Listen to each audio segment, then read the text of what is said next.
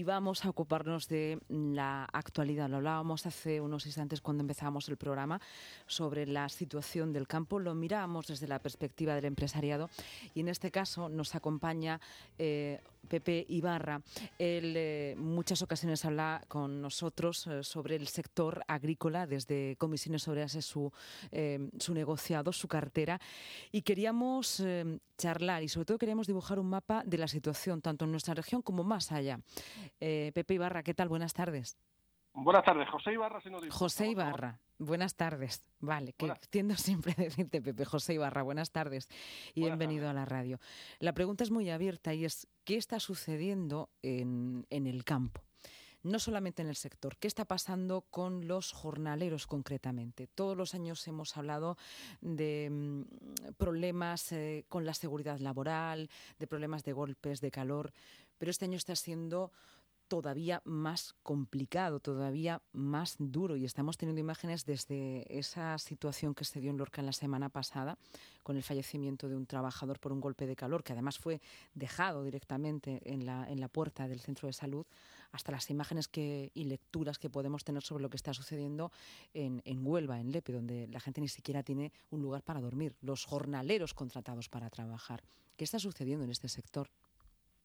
Que hay todo un submundo de, subcontratación eh, tolerado por las leyes laborales que tenemos, tolerado por el sistema laboral que tenemos en España, con 52 reformas laborales que ha habido del Estatuto de los Trabajadores desde el año 80, en donde se está dando en este tipo de sectores una cronificación de la precarización.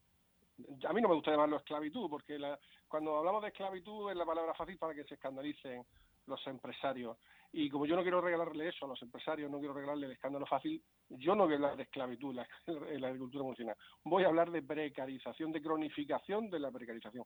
La precarización en el campo murciano se está cronificando y está siendo algo consentido por las leyes, consentido por los gobiernos y consentido por la inspección de trabajo. Sencillamente es así. Aquí hay una precarización constante y continua hay todo un mundo que no se regula bien, que no se vigila bien, que solo los sindicatos, solo las asociaciones levantamos la voz y aquí la inspección de trabajo no está funcionando y el gobierno regional mucho menos. Hace unos meses, desde el gobierno estatal, la ministra de Trabajo mandó una instrucción para que se reforzaran las inspecciones de trabajo ante las noticias que estaba habiendo y salió en tromba todo el sector empresarial de la región de Murcia y también el gobierno regional de Murcia a defender al campo y eso no es defender el campo. Eso no es defender al campo, eso es defender prácticas totalmente ilegales que se dan en el campo murciano. Y desde Comisión Era no paramos de denunciarlo eh, y de indicar que ahí tiene que intervenir la inspección de trabajo, porque sucede que todo el mundo quiere ocultarlo, pero cuando hay un fallecimiento como el del otro día, un fallecimiento que posiblemente sea criminal, un fallecimiento criminal, como el del pobre compañero nicaragüense que falleció el otro día en un golpe de calor, abandonado como un perro en una, en una, en una eh, centro sanitario sin la más mínima sin, sin, el más mínimo protocolo de actuación. Eso es, es escandaloso lo que sucede en, algunas zonas del campo de la región de Murcia. Y hay que hablar de muchísimas cosas.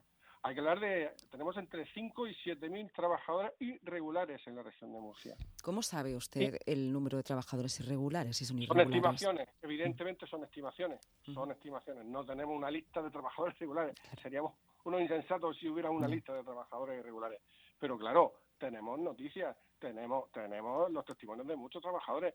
Muchos trabajadores no se atreven a dar su testimonio, pero es así. Hay, todo el mundo sabe la región de Murcia, eso sabe, eso voz que hay, hay trabajo en negro en la región de Murcia. En el, en, el, en el, mundo del campo que lo hacen los inmigrantes ilegales, porque siempre hay una bolsa de inmigrantes ilegales que está ahí para hacer el trabajo por menos precio y para que los empresarios de la región de Murcia se ahorren dinero. Si sale el, el fallecido del otro día, no nos lo hemos inventado nosotros y al final se investiga ese, esa persona que falleció el otro día era un inmigrante ilegal que no tenía contrato, que no tenía papeles y que estaba trabajando en un tajo en, pleno golpe de calor a mediodía. Eso no nos lo inventamos nosotros y esa situación se está viendo que en España no es excepcional. La hay en Huelva, la hay en Lerida y la hay en Murcia. Es que esto no podemos ocultarlo tanto tiempo. Yo no sé cómo el gobierno regional oculta esto. El gobierno regional tiene que estar para algo más que para proteger a los empresarios de la agrícola de la región de Murcia. El gobierno regional de la región de Murcia tiene que gobernar para toda la población de la región de Murcia, no solo para los empresarios. No solo para los empresarios. Y estas situaciones, el gobierno regional sabe que existen. Y hay una consejería de empleo que no hace nunca nada. Nunca, en ninguna ocasión, un ciudadano de la región de Murcia ha podido escuchar a su gobierno ponerse del lado de los trabajadores. Nunca, en ninguna ocasión. Ningún consejero, ningún presidente del gobierno. le, quería, le quería preguntar, em, hay una medida eh, estatal que la anunció la, la ministra de Trabajo, un protocolo a seguir y es eh, el de establecer cuadrillas de jornaleros. También por la cuestión del COVID, ¿no? Para, para, mm, ya que no se puede guardar cierta distancia, bueno, las distancias necesarias, pero que se trabajase en cuadrillas. ¿Se puede hacer esto en el campo murciano? Evidentemente se puede hacer, porque si los, convenios colectivos regulan esas cosas. Otra cosa que sucede es que los convenios colectivos se cumplen constantemente.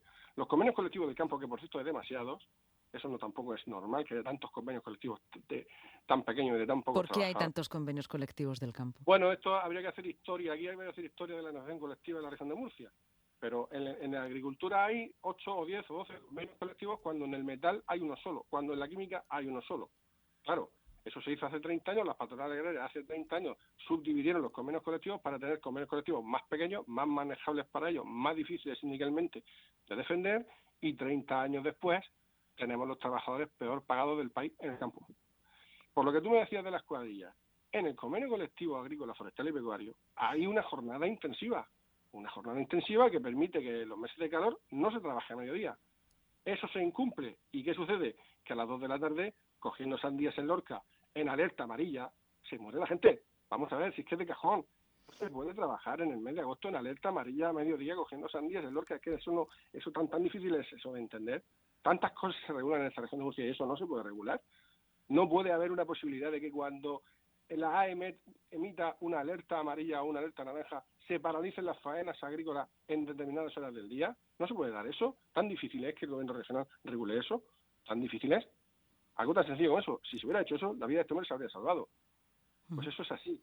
Y nadie vigila esas cosas. Solamente los sindicatos y algunas veces algunas inspecciones de trabajo. Pero los inspectores de trabajo también tienen que, tienen que que reforzar. Y por cierto, no se tiene que demonizar la inspección de trabajo, porque cuando se ha dicho de reforzar la inspección de trabajo, el empresariado de la región salta como un gato cuando le echan agua, ¿eh? saca las suyas y dice que cómo es posible, que por qué, como si fueran criminales. Oigan, ¿ustedes qué tienen que ocultar? ¿Qué tienen ustedes que ocultar que tanto miedo le tienen a la inspección de trabajo? Ustedes mismos deberían verlas bien y ser bienvenidos los inspectores de trabajo, que los inspectores de trabajo inspeccionen en esas fincas, en qué condiciones se está trabajando, si se está trabajando a destajo o no. ¿Hay suficientes inspectores de trabajo ¿Eh? del campo? Que sí, hay suficientes inspectores de trabajo del a campo. La vista, a la vista está que no. A la vista está que no. Si hubiera suficiente inspectores de trabajo, no surgirían tantas veces tantos casos de este tipo, porque entonces sería una cosa residual, pero es que ya empieza a ser frecuente, como bien has dicho al principio. Claro que sí, claro que, claro que hay una, una, una carencia evidente de inspecciones en el campo. La hay sin duda. Es curioso, eh, José Ibarra, pero mm, bueno, como en otros, em, en otros sectores, cuando se esté cumpliendo la ley de forma flagrante y, y es un secreto a voces, se puede denunciar. Es decir, hay menos discreción pero yo tengo una pregunta, es decir, a cualquier hora de la tarde de las fiestas, si pasamos por fincas y, son muchas las que hay en la región de Murcia, cualquiera puede ver cómo sí que se está trabajando a altas temperaturas, ¿no? Es un secreto a voces porque cualquier ciudadano lo puede ver. ¿Hasta qué punto también la ciudadanía puede tomar de alguna manera cartas en el asunto? O... Pero bueno, no, no, no, no, convertir a la ciudadanía en, la policía. No, no, no estoy diciendo la policía. No estoy diciendo la policía. Digo, yo puedo pasar por un sitio donde sé que se está cometiendo algo ilegal y sí que puedo llamar y puedo decir, oye, esto está pasando. Se lo preguntaba porque no sé hasta qué punto estamos normalizando todos em, este hecho. Insisto, hay responsabilidades políticas claras. Tenemos un Estado de Derecho, no nos hemos inventado nada. Aquí hay un gobierno regional, aquí hay un gobierno nacional y aquí hay una inspección de trabajo y aquí hay una consejería de empleo a la que debería sonrojar todo esto. Y hay una consejería de agricultura que tampoco se pronuncia nunca. ¿Por qué nunca, por qué nunca dice nada el consejero de agricultura de la región de Murcia cuando sucede algo así? ¿Por qué siempre cuando hay algo que le afecta a los empresarios salen tromba al consejero de agricultura y al consejero de empleo? Y cuando hay algo que le afecta a los trabajadores nunca sale el consejero de agricultura y nunca sale el consejero de empleo. ¿Cómo es posible esto? Aquí hay responsabilidades políticas claras. No podemos convertir a la ciudadanía en la policía laboral ni tampoco a los sindicatos. Los sindicatos, por supuesto que lo denunciaremos, que es nuestra obligación, ¿no? Pero también se nos clamamos en el desierto muchas veces. Hace poco sacamos nosotros una nota de prensa y la prensa escrita no se hizo eco de ella en ningún momento. A veces la prensa escrita de la región también falla, ¿eh? También falla los medios de comunicación. Yo os agradezco mucho a vosotros que nos hayáis llamado. Onda Regional siempre está al tanto de todo esto, pero el resto de, medios de la región de Murcia a veces no están a la, misma altura. Y uno abre un periódico de la región de Murcia y se encuentra publi reportajes bueno, muy bien pagados. Bueno, José, mm, quiero decir, perdóname, pero te lo agradezco. Pues ya, pero creo que no es tampoco el momento. Ya. Todo el mundo reacciona cuando hay un muerto, nada más. Mientras, ya. No, mientras no muere la persona, no. Ya, no creo que el debate sea. No sé, no sé si el debate es que estamos haciendo mal los medios. Si es un debate lo podemos abrir, ¿no? Las deficiencias también en la forma comunicativa. Pero en este caso estamos hablando no solamente de sus comunicaciones, sino de los hechos y qué está pasando en el campo este año, que usted nos ha hablado de una cuestión casi cronificada, pero por las imágenes que estamos viendo y por las situaciones que estamos viendo, podríamos incluso hablar de una precarización extra. Bueno, ya le digo, es cronificación de la precarización. Un ejemplo más. Hay empresas agrícolas de la región de Murcia que tienen a toda su plantilla, a toda su plantilla en una empresa de trabajo temporal. Todos los años, todas las temporadas, todos los trabajadores tienen que ser de trabajo temporal de una empresa. Pregunto otra vez, ¿todos los trabajadores de una empresa tienen que ser de trabajo temporal? Pero si es una actividad fija, es una actividad que todos los años se da la misma campaña en el mismo momento. Bueno, pues esas empresas no tienen personal fijo, algunos fijos discontinuos y se han acostumbrado a las empresas de trabajo temporal. Voy a dar una cifra. Entre enero y mayo ha habido en la región de Murcia 232.000 contratos. 232.000 contratos. En una población activa agrícola de 90.000 trabajadores, sale a tres o cuatro contratos por trabajador. En una actividad que es fija, que todos los años se producen los mismos melones, la misma sandía, los mismos brócolis y las mismas patatas. Todos los años. Todos los años. No es un trabajo temporal, no es una punta de trabajo. Son campañas continuas y esas campañas continuas, esa producción que es continua y fija, es una producción industrial fija, siempre tiene que recurrirse a la empresa de trabajo temporal, como si fuera un momento mm, de la producción nada más. Hombre, ahí también hay algo que decir, ¿no? Ahí también, ¿cómo es posible que una empresa tenga el 90% de los trabajadores en empresa de trabajo temporal? Y más cosas que se pueden decir. ¿Cómo es posible que esta región, que presume de la agricultura más moderna del mundo, tiene las condiciones laborales peores de toda España? Las condiciones laborales de los trabajadores agrícolas son las peores de toda España. Y sin embargo tenemos la agricultura más moderna del mundo, claro, luego se nos muere un Nicaragüense y nos echamos toda la mano a la cabeza. José Ibarra, muchísimas gracias por estar con nosotros. Gracias, por, gracias Lucía, por contar con nuestra opinión, con la opinión de comisiones Bueno, es una de las eh, de los sindicatos que en este momento están también organizando, bueno, pues eh, esa, esa ayuda también para eh, los trabajadores del campo y en este caso muchos de esos trabajadores que al carecer de documentación y de papeles, como decimos normalmente, desafortunadamente, pues no pueden denunciar, pero lo que sí está claro es que no carecen de derechos, de derechos humanos. Gracias por estar con nosotros. Muchas gracias a vosotros.